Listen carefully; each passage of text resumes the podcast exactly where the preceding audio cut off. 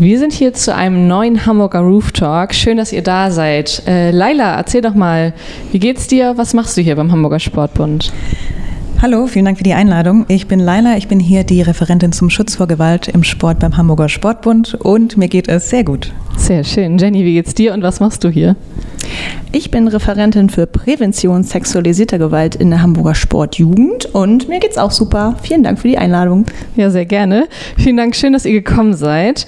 Der Hamburger Roof Talk ist ein gemeinsames Projekt mit dem Hamburger Sportbund und seiner Sportjugend als Dachverband des Hamburger Sports. Hierbei greifen wir Themen rund um den Sport in Hamburg auf und heute sprechen wir über das Thema Schutz vor Gewalt im Sport. Ihr habt wahrscheinlich schon euch schon denken können, als die beiden ihre Position vorgestellt haben. Wir wollen gleich mal reinstarten mit der Frage, was tut der Hamburger Sportbund und seine Sportjugend gegen Gewalt im Sport? Die Hamburger Sportjugend ist seit circa zehn Jahren dabei, das Thema in der Vereinslandschaft zu etablieren, ähm, zu sensibilisieren und äh, ganz konkret ist ein großes Anliegen von uns, Prävention zu betreiben. Also zu schauen, dass die Vereine gut aufgestellt sind, ähm, Präventionsmaßnahmen im auch Vereinsalltag zu etablieren und zu schauen, dass die Menschen zu dem Thema abgeholt sind und mhm. Bescheid wissen, auch in Fällen, wo denn was passiert ist oder ein Verdachtsfall im Raum steht, ähm, zu wissen, an wen können sie sich eigentlich wenden. Also ich weiß nicht, ob ich an dieser Stelle schon konkret einsteigen soll in meine Arbeit, aber das ist so grob umrissen, das, was wir als Hamburger Sportjugend ähm, für uns und unsere Mitgliedsorganisationen, also Vereine und Verbände, hier ähm, tun. Magst du ganz kurz nochmal das Wort Prävention erklären? Vielleicht sagt das nicht jedem was. Also äh, hinter Prävention verbirgt sich vor allem Vorbeugung. Also Vorbeugung, dass möglichst das Risiko minimiert wird, dass Gewalt im Sport, im Verein, in der Gemeinschaft überhaupt passieren, passieren kann, aber auch vorbereitet sein, wenn ein Verdachtsfall im Raum ist, ähm, wie damit umgegangen wird. Also das steckt eigentlich hinter Prävention so. Mhm. Und unter Prävention kann man ganz viele verschiedene Maßnahmen äh, verstehen, die die Hamburger Sportjugend auch äh, verpflichtend gemacht hat für die Vereine.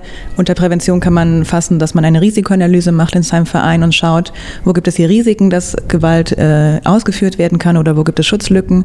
Prävention kann aber auch sein, dass wir eine Fortbildung anbieten, in der TrainerInnen sensibilisiert werden für das Thema ähm, Lernen, dass es unterschiedliche Grenzen gibt und äh, diese zu beachten sind im Sportverein. Mhm. Du hast eben schon angeschnitten, ob du schon ganz tief reinstarten darfst. Natürlich darfst du das super gerne. Erzähl mal, was ist deine Arbeit genau? Was, was zeichnet deine Arbeit aus? Ich arbeite ganz viel mit ähm, sogenannten Ansprechpersonen in den Vereinen. Unser Ziel ist es, und viele Vereine haben das schon, einige fehlen noch, die äh, darf ich dann äh, weiter motivieren, äh, das zu installieren, dass es in jedem Verein, in jedem Sportverein, Sportverband, in jeder Organisation eine Person gibt, die als erstes ausgebildet worden ist von uns, also einmal zum Thema abgeholt, was fällt eigentlich alles unter Gewalt, wie können wir uns als Verein dazu positionieren und aber auch, wie ich schon meinte, wie reagieren wir am besten, wenn das Thema bei uns aufkommt, wenn ein Verdachtsfall im Raum steht, wenn Betroffenheit ähm, auf, wenn Betroffenheit an uns herangetragen wird und konkret dafür sollen die Ansprechpersonen da sein, dass sie als Vertrauenspersonen agieren und für alle, die Gesprächsbedarf zu der Thematik haben, eben ansprechbar sind und dann schauen, an wen können sie, können sie weiterleiten oder wie können sie die Person an, auffangen und ähm, ja, gewisserweise Maßnahmen einleiten, um ja, die Betroffenen zu stärken. Mhm. Wenn man bei euch auf der Website guckt und ähm, sich informieren möchte über Schutz vor äh, Gewalt im Sport, findet man verschiedene Punkte. Prävention hatten wir eben schon angesprochen. Ähm, unter anderem finden wir aber auch Intervention. Was macht ihr, beziehungsweise macht der Hamburger Sportbund, die Hamburger Sportjugend äh, unter diesem Punkt Intervention? Wie kann man, also was kann man darunter verstehen? Bei Interventionen, das bedeutet, dass ein Vorfall aufgetreten ist oder ein Verdachtsfall von Gewalt. Mhm. Gewalt, äh, dazu kommen wir wahrscheinlich später noch, was das überhaupt bedeutet. Gewalt kann von der einfachsten Grenzüberschreitung bis hin zu schwerwiegenden strafrechtlich relevanten Delikten äh, führen. Da können sich alle Personen erstmal an uns wenden. Das heißt, es können sich Vereine an uns wenden und sagen, hier gab es bei uns einen Verdachtsfall und wir wissen gerade nicht, was wir tun müssen. Es können sich aber auch Betroffene an uns wenden und sagen, mir ist was passiert und ich werde in meinem Verein nicht ernst genommen. Mhm. Eltern können sich an uns wenden und sagen, sie haben hier irgendwie ein ungutes Gefühl bei einer Trainerin oder einem Trainer. Ähm, wie gehen wir jetzt damit vor? Alle Personen können sich erstmal an uns wenden und dann würden wir sie durch den Prozess beraten, wie man gut auf diesen Verdachtsfall oder auf diesen Vorfall reagieren kann. Okay. Nach ähm, Intervention finden wir den Punkt Aufarbeitung.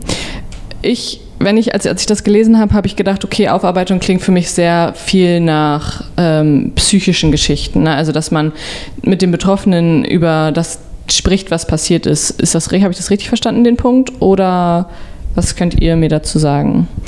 Ja, Aufarbeitung hat tatsächlich als großen Anteil die Anerkennung von Leid. Mhm. Die Aufarbeitung grenzt sich zu Interventionen quasi durch die zeitliche Perspektive ab. Und in der Aufarbeitung geht es sehr viel darum, dass anerkannt wird, was die Personen erlebt haben und dass auch Verantwortung übernommen wird von der äh, institutionellen Seite, auch wenn die Vereinsverantwortlichen, die damals die Gewalt eventuell begünstigt haben oder weggesehen haben, auch wenn die nicht mehr im Amt sind, dass hier trotzdem der Verein an der Stelle die Verantwortung über, übernimmt für den Verein und sagt, äh, wir sehen, dass hier das passiert ist und wir erkennen dein Leid an. Ja, okay. Fortbildung und Sensibilisierung. Du hast es eben schon äh, einmal gesagt, dass ihr Schulungen Training, Trainings für eure TrainerInnen und äh, auch die ÜbungsleiterInnen anbietet.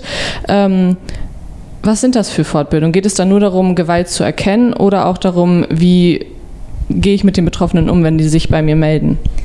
Beides, wobei mhm. der Fokus vor allem auf der grundlegenden Sensibilisierung ist. Also bei ganz vielen entsteht in der Fortbildung der Aha-Moment, ah, das ist schon Gewalt. Mhm. Und in gewisser Weise mh, haben wir die Erfahrung gemacht, dass ganz viele Personen, die unsere Schulung besuchen, danach rausgehen und ähm, einen viel weiteren Blick auf das Thema haben und vielleicht sogar bei sich selber überraschenderweise Betroffenheit erkannt haben. Weil Gewalt so als riesiges Wort in seinen Facetten den meisten gar nicht bekannt ist. Was fällt alles unter Gewalt? Ähm, es gibt psychische Gewalt, es gibt äh, verbale Gewalt, es gibt ähm, verschiedene Formen, da gehen wir, glaube ich, später nochmal drauf mhm. ein. Und ähm, was wirklich alles ähm, Gewalt darstellt, ähm, das ist ein Learning, das ganz viele bei uns mit rausnehmen und eben, und das ist uns so wichtig, und so eine Haltung mitnehmen in ihrem Verein, in ihrem Verband, das zum Thema zu machen. Eben äh, gewisse Dinge, über gewisse Dinge nicht hinwegzusehen, sondern sie zu thematisieren und zu sagen, das ist jetzt nicht okay, wie ihr da miteinander umgeht und Dinge anzusprechen und zu schauen, dass eben ein Umfeld entsteht im Verein, im Sportkontext, während des Trainings, ähm, alles, was Sport umfasst, einen Blick füreinander zu mhm. haben und ähm, Dinge zu benennen und zu schauen, ähm, geht es allen gut in allen Situationen. Das ist, glaube ich, echt ein guter Punkt, was du eben gesagt hattest, weil ähm, ich finde, das ist wirklich was, also für jeden ist natürlich Gewalt auch anders definiert, aber gerade im Jugendbereich kriege ich das immer mit, immer wieder mit, so kleine Neckereien, die am Anfang halt noch niedlich sind, können halt auch einfach super schnell ausarten. Und da diesen Bruchpunkt zu finden, um zu sagen, stopp, jetzt ist es zu viel. Ähm, ich glaube, das ist auch wirklich das, worauf diese Fortbildung abzielen oder diese Sensibilisierung abzielt, um nicht zu sagen, ach komm, das sind Kinder, die wollen sich nur ein bisschen ärgern, und äh, doch diesen Punkt zu finden, wo sagt, nee, das ist kein Ärgern mehr, das ist wirklich, grenzt schon an, sagen wir, Mobbing oder so. Ja, und äh, wichtig in diesem Kontext zu sagen ist, dass die Betroffenen definieren, was für sie Richtig. Gewalt ist. Ja. Und es gibt viele Fälle, wo Menschen grenzverletzend sind und Gewalt aus um, das unbewusst tun. Das tun wir alle, das tue auch ich. Obwohl ich versuche, maximal sensibel durchs Leben zu gehen, aber auch mir passiert das. Ja. Und dann ein, ein Umfeld zu haben, wo das ansprechbar gemacht wird und ein, eine Sensibilisierung da ist, dass ähm, ja auch keine Vor- Verurteilung stattfindet, sondern ein Umgang damit gefunden wird und die betroffene Person, die in dem Moment äh, äußert, es geht mir nicht gut, damit ernst genommen wird und ja. aufgefangen wird, das ist so das Ziel, was Auf wir hier Fall. verfolgen. Und da, das ist das, was wir vorrangig in unseren Fortbildungen transportieren wollen und äh, in die Vereine mit reingeben wollen. Das ist, glaube ich, auf jeden Fall ein super, super wichtiger Punkt. Wichtig finde ich auch den Punkt, ich habe ihn jetzt mal Netzwerken genannt. Ähm, wenn man diese Arbeit macht und sie für sich behält, dann bringt es halt niemandem. Ne? Ähm, ich habe das gesehen auf der Website, dass ihr ähm, ja nicht nur diese Fortbildung anbietet, sondern auch ganz, ganz viel interaktiv mit den Vereinen da zusammenarbeitet, um äh, dieses Wissen halt weiterzugeben. Wie kann man sich da, also was, was genau macht in dieser Netzwerkarbeit? Ist es nur zu erzählen, ja, wir machen das, das und das und kommt doch mal vorbei? Oder ist es halt auch wirklich aktiv in die Vereine gehen und da vielleicht auch mal einfach mal ein Plakat hochhalten und sagen, ne, also klingt jetzt total doof, aber verstehst du, was ich meine? Ich verstehe, was du meinst. ähm, und, äh, und gleichzeitig ist das was, was auf jeden Fall noch ausbaufähig bei uns ist. Ähm, was wir tun, ist, dass wir eben diese Ansprechpersonen installieren mhm. in allen Mitgliedsorganisationen und zweimal im Jahr wirklich uns mit allen zusammenfinden und uns gemeinsam auch fortbilden und ähm, schauen, welche Themen sind gerade relevant, ähm, auch so eine Basis zu schaffen, dass wir in Austausch sind, auch die Vereine untereinander, gerade mhm. ähm, in den Stadtteilen, ähm, dass sie sich gegenseitig kennen und wissen, in, im Nachbarverein ist das die Ansprechperson und sich austauschen zu Themen ähm, aber wir auch als Sportjugend äh, schauen, was bewegt denn gerade die Sportwelt in der Thematik und ähm, wie können wir dazu vielleicht nochmal was anbieten und ähm, auch für Austausch sorgen? Wir versuchen auch, äh, das Thema immer wieder präsent zu halten äh, durch öffentliche Veranstaltungen. Nächsten Monat haben wir zum Beispiel den Fachtag zum Schutz vor Gewalt im Sport, der ist am 16.09. und alle Personen im Sport, die sich dafür interessieren, können sich gerne anmelden und auch an verschiedenen Workshops teilnehmen. Der Fachtag ist nämlich so konzipiert, dass man möglichst interaktiv daran teilnehmen kann. Das heißt, wir haben verschiedene Themenfelder und es geht darum, nicht nur darum, dass man sich berieseln lässt mit irgendwelchen neuen Informationen, sondern auch für sich rauszieht, wie kann ich das, was ich da höre, mit in meinen Verein nehmen und da auch die Kultur ah, okay. ändern. Ja, das ist schon mal super. Also unabhängig von diesen Fortbildungen schon mal so ein Tag, wo einfach alle schon mal einen Blick auf das Thema bekommen können. Finde ich richtig gut. Dann ähm, hattest du, Jenny, eben schon angesprochen, es gibt verschiedene Arten von Gewalt. Lass uns da oder lasst uns da mal äh, näher drauf eingehen. Ich glaube immer, wenn ähm, man Gewalt hört, denkt man als erstes an eine Prügelei, oder? Ähm, Gewalt ist für viele Menschen erstmal was sehr Körperliches und mhm. was ähm, sehr äh, in dem Sinne brutal ist, aber Gewalt ist viel schwieriger als Gewalt zu erkennen, als man äh, meinen möchte. Also einem Kind jeden Tag zu sagen, du bist nichts wert und du kannst nichts und aus dir wird niemals was, das ist auch Gewalt, die hinterlässt nur keine sichtbaren Spuren. Ja. Und je weniger Gewalt als ähm, körperliche Gewalt erkennbar ist, desto schwieriger ist sie auch als diese zu benennen und umso schwieriger ist es dann auch für Betroffene zu sagen, oh, ich habe hier Gewalt erlebt. Ja. Klar, weil das ist, wenn man, weiß ich nicht, irgendwelche blauen Flecken oder Narben davon trägt, sagen alle so, oh Gott, das arme Kind oder der arme Mensch. Muss ja nicht immer nur gegenüber Kindern sein. Wenn es dann aber heißt, ähm, oder wenn es diese emotionale oder verbale Gewalt ist, die man halt wirklich nicht sehen kann, ne, dann wird halt auch schnell drüber hinweggeguckt. Genau. Und auch bei sexualisierter Gewalt ist es ja auch so. Wenn man äh, sich einen Kuss nimmt, dann ist das ja eigentlich per se erstmal was sehr, sehr Schönes und äh, was, was alle Menschen per se erstmal gut finden. Wenn der aber von der falschen Person kommt, dann wird es was sehr Gewalttätiges. Und gleichzeitig muss man dann als vielleicht auch sehr junger Mensch erkennen, das war was Gewalttätiges, auch wenn es offiziell eigentlich nicht als solches erkennbar ist. Auf jeden Fall. Also bei den ersten drei Punkten körperliche Gewalt, psychische und emotionale Gewalt und sexualisierte Gewalt ähm, finde ich da definitiv, also da braucht man, glaube ich, nicht viel Erklärung finden. Ähm, was mich aufmerksam gemacht hat, war der Punkt Vernachlässigung bei euch auf der Website.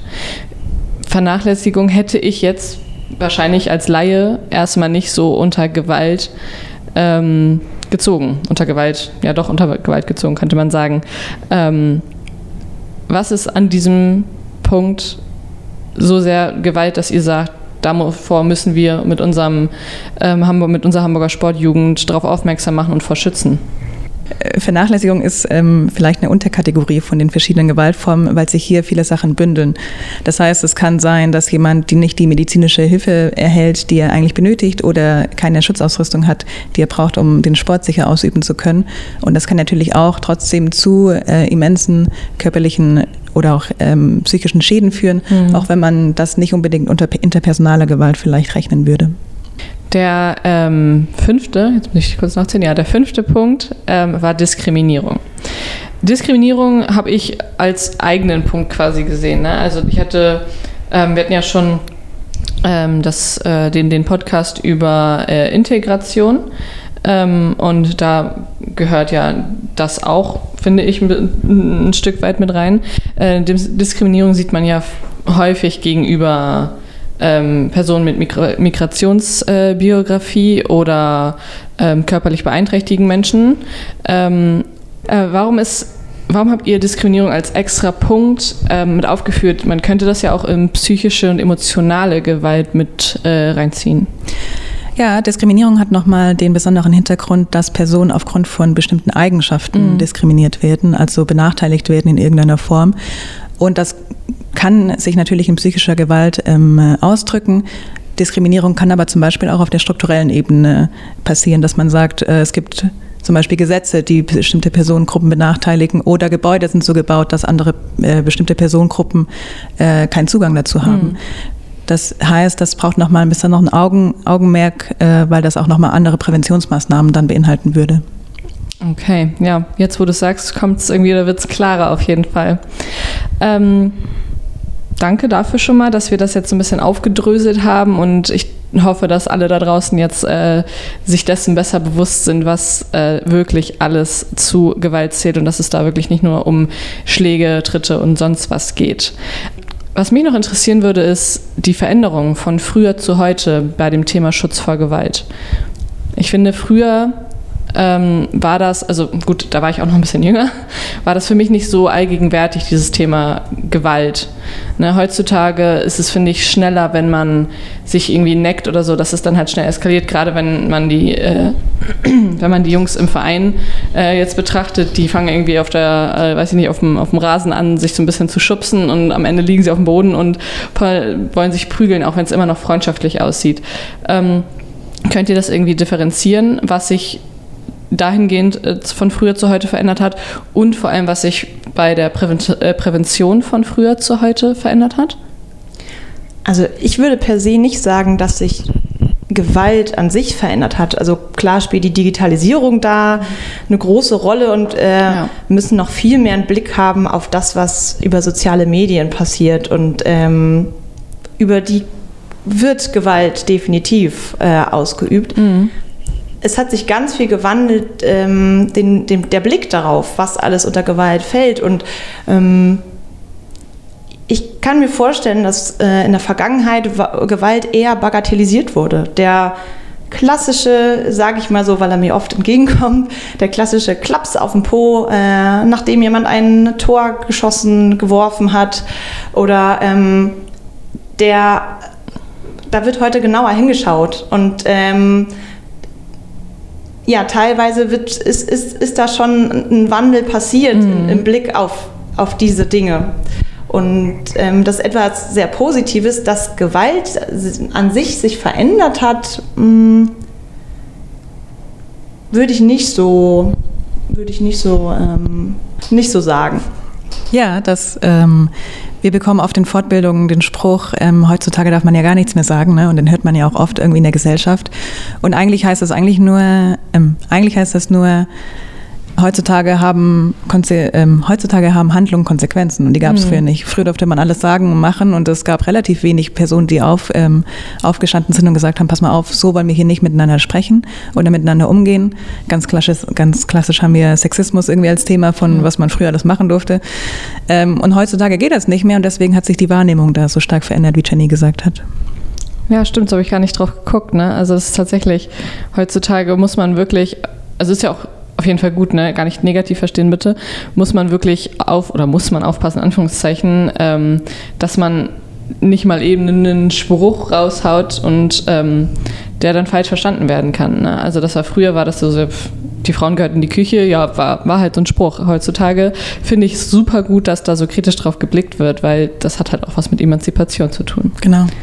Und es gibt ähm, jetzt immer mehr Forschung in dem Thema auch und ähm, da kommt uns oft entgegen, oh, hier, heute passiert ja viel mehr, die Zahlen ähm, mhm. und das ist nur das Hellfeld, was äh, die Forschung darstellen kann, ähm, sind enorm hoch und äh, steigend. Und ich sage immer, nee, die sind nicht steigend, sondern die Menschen sind wacher, darüber zu sprechen und fühlen sich auch ermutigt, mit ihrer Geschichte und dem, was sie erlebt haben, nach außen zu gehen. Auf jeden Fall. Ähm, dass Gewalt stattfindet und auch in Zukunft stattfinden wird, ähm, das steht außer Frage. Ich glaube, wir können eben nur in unserer Sportlandschaft daran arbeiten, dass äh, wir eine Kultur schaffen und ich hänge immer wieder an diesem äh, Punkt Kultur, weil ich den so wichtig finde, dass wir erstens Betroffenen den Raum geben und ihnen zuhören mhm. ähm, und ihre Betroffenheit anerkennen und schauen, wie wir sie unterstützen können und gleichzeitig eben ein Blick untereinander haben und ein, eine Gesprächskultur äh, auf sowas aufmerksam zu machen.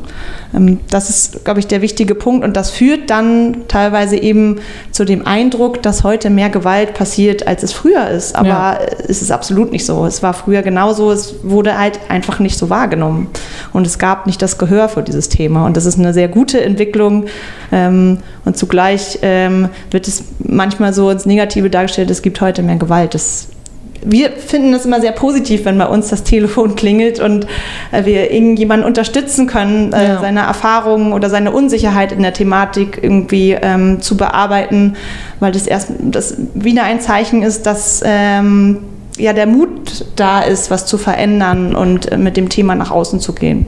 Auf jeden Fall. Das hast du wirklich schön gesagt.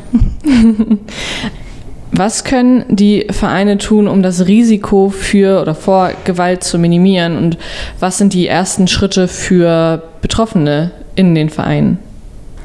Also wir haben vor zwei Jahren hier äh, in der Hamburger Sportjugend angefangen, sogenannte Schutzkonzepte, Kinderschutzmaßnahmen für alle Mitgliedsorganisationen verpflichtend zu machen. Ähm, und darunter fallen unterschiedliche Maßnahmen. Hm, ich kann ja mal so ein bisschen äh, im Kurzdurchlauf durchgehen, dass ähm, uns wichtig ist, gerade im Bereich auf Schutzbefohlene, also Kinder und Jugendliche, dass alle Erwachsenen, die mit diesen zu tun haben, also Übungsleitende, TrainerInnen, aber auch Funktionäre ähm, und Vorstandspersonen, ähm, sensibilisiert bin und für sie ganz klar abgesteckt ist, das sind Regeln, die ihr einzuhalten habt, wenn ihr mit Kindern und Jugendlichen als besonders sensible Gruppe natürlich ähm, einzuhalten habt. Also ähm, es gibt vom Deutschen Olympischen Sportbund und der Deutschen Sportjugend einen äh, sogenannten Ehrenkodex, ähm, den alle Personen ähm, unterschreiben sollen. Vielleicht ist er dir aus deinem Vereinskontext äh, auch bekannt, ja. der so sehr allgemein gehalten ist, aber wo so die grundlegenden Werte, wie gehen wir im Sport mit Kindern und Jugendlichen um, äh, einmal definiert sind. Und zusätzlich haben wir gesagt, ähm, haben nicht wir gesagt, sondern hat ähm, die Deutsche Sportjugend unter anderem mit definiert, bedarf es konkreter Verhaltensregeln für Übungsleitende. Und ähm, ganz viele, die davor stehen, sagen, um Gottes Willen, wir müssen jetzt noch Verhaltensregeln aufstellen. Ganz viele Dinge von denen, die da drin, drin definiert sind, machen Vereine schon und machen ja. Übungsleitende ganz natürlich und automatisch. Ähm, Trotzdem ist es wichtig, ähm, das nochmal wirklich so klar zu definieren. Das ist deine Rolle und das ist nicht deine Rolle. Und das, ähm, um mal ein Beispiel zu nennen, ist, eine erwachsene Person hat nichts in der Umkleide von Kindern und Jugendlichen zu suchen, ähm, wenn diese sich umziehen. Ja. das ist für viele selbstverständlich, aber das nochmal zu definieren und auch klar als Person, die eben diesen Schutzauftrag dann ausführen, deutlich zu machen, wenn sie in das System einsteigen, nämlich äh, in den Verein ankommen, zu zeigen, guck mal, das sind unsere Regeln und äh, die ähm, befolgen wir. Das ist ein ganz wichtiger Schritt der Prävention. Ähm, genauso gehört zu den Präventionsmaßnahmen ähm, zu schauen, dass der Verein vorbereitet ist, wenn mal ein Thema bei uns ankommt, eine Beschwerde, eine Betroffenheit, wie reagieren wir dann? Ja. Es ist, ähm, es ist leider tatsächlich äh, aus meiner Alltagserfahrung äh, so, dass viele Vereine erst dann damit anfangen, sich zu beschäftigen, wenn sowas aufkommt. Und ähm, dann natürlich auch eine ganz große Unsicherheit da ist, weil sie in erster Linie nichts falsch machen wollen, aber ähm, ja einfach nicht wissen, an wen wenden sie sich, ja. wie ähm, werden sie ihrer Aufgabe berecht, da die Verantwortung zu übernehmen. Ähm, deswegen kann ich nur appellieren, gerade dieser Punkt, bereitet euch vor, schaut, wie ihr in, im Verband im Verein aufgestellt seid, im Vorstand, mit einer Ansprechperson, vielleicht mit der Kooperation, mit einer Fachbereitungsstelle aus dem Stadtteil, aus dem Umfeld, ähm, die genau äh, zu, dieser, zu diesem Thema beraten. Ähm, zu schauen, was machen wir denn, wenn so ein Verdachtsfall auf uns zukommt? Und ähm, wie reagieren wir dann und welche Schritte leiten wir ein, um damit möglichst gut und sicher umzugehen? Mhm. Im Sinne der Betroffenen, aber gewisserweise auch ähm, des Verdächtigen. Ja, Vereine sagen ganz oft, äh, bei uns ist zum Glück noch nichts passiert, aber was wir eigentlich, was sie eigentlich damit sagen, ist, bei uns hat sich noch niemand gemeldet, weil ja. wir statistisch gesehen wissen, dass in jedem Verein muss es Gewalt äh, geben, weil die Zahlen so hoch sind, dass einmal für Kinder und Jugendliche Gewalt leider statistisch gesehen zum Alltag gehört und gleichzeitig muss es in Vereinen einfach zu Gewalt kommen. Wir wissen, dass es passiert. Wenn sich niemand meldet, dann ist es nicht so, weil der Verein so super sicher ist wahrscheinlich. Und ähm, Vereine sagen immer, Gott sei Dank gab es noch nichts, ähm, deswegen brauchen wir aber auch keine Schutzmaßnahmen. Und ähm, tatsächlich kommen die Vereine, wie Jenny gesagt hat, immer zu uns, wenn dann was passiert ist und dann fällt ihnen auf, wie dringend sie was, äh, die Schutzmaßnahmen brauchen und wie viel da noch vor ihnen liegt. Mhm, das glaube ich.